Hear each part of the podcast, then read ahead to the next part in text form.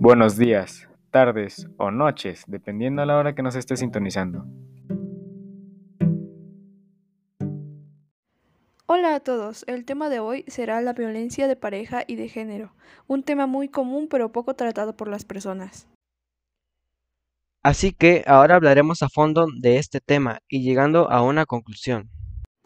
La violencia de género en el ámbito de la pareja, determinada en buena medida por los roles de género, es un problema que en la actualidad se está volviendo común, lo cual no debería de ser así. La violencia de género es la situación de violencia física o psicológica que se ejerce sobre alguien en base a su género e impacta de forma negativa en su bienestar, identidad física, psicológica y social. Violencia física es aquella basada en agresiones físicas como empujones o golpes. Es el tipo de violencia más visible por la víctima y el entorno, por lo que suele ser la que hace tomar conciencia a la víctima de que debe de alejarse de esa relación tóxica. Violencia psicológica. Es más sutil y va intrínseca en todo tipo de violencia. Las formas más frecuentes son las amenazas, insultos, desprecios, humillaciones o incluso manipulaciones. Este tipo de violencia es menos visible y a menudo es la primera en aparecer, aumentando la posición de superioridad del agresor sobre su víctima, que pierde toda la confianza en sí misma. Violencia sexual. Este tipo de violencia de género se basa en las presiones físicas o psicológicas a la víctima para mantener una relación sexual no deseada, mediante intimidación, amenaza, coacción o indefensión. Empecemos explicando cuáles son las causas es que el agresor se siente en una situación de superioridad sobre la víctima y busca dominar la relación bajo sus criterios, anulando a su pareja. ¿Qué síntomas trae esta violencia?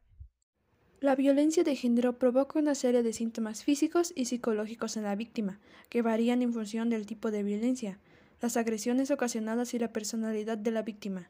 Los principales signos en la víctima de violencia de género son baja autoestima, estrés, ansiedad, marcas y malestar físico, depresión, alteraciones del sueño, aislamiento y pérdida de relaciones sociales, sentimiento de impotencia, irritabilidad, inseguridad e indecisión, culpabilidad y problemas en la alimentación. Se puede prevenir. Evitar las relaciones tóxicas es una forma de prevenir la violencia de género. Por otra parte, una buena educación y un entorno familiar ayudan a prevenir los comportamientos agresivos y violentos en los hijos cuando llegan a la madurez. ¿Qué se puede hacer al llevar una relación violenta? Es muy importante detectar una relación tóxica y con violencia de género cuanto antes para poder terminar con ella de inmediato y minimizar las secuelas que ésta produce en la víctima. Si tu pareja no accede a tus peticiones, es mejor ir con las autoridades, personas que te pueden ayudar sin que haya algún tipo de riesgo. Así que ya lo sabes, la violencia de género no es buena, es un problema que deberíamos erradicar. Y aunque puede que esto no llegue a cambiar en los próximos años, pero al menos ya sabes en qué te puede llegar a afectar y también cómo puedes evitar que tu relación llegue a esto.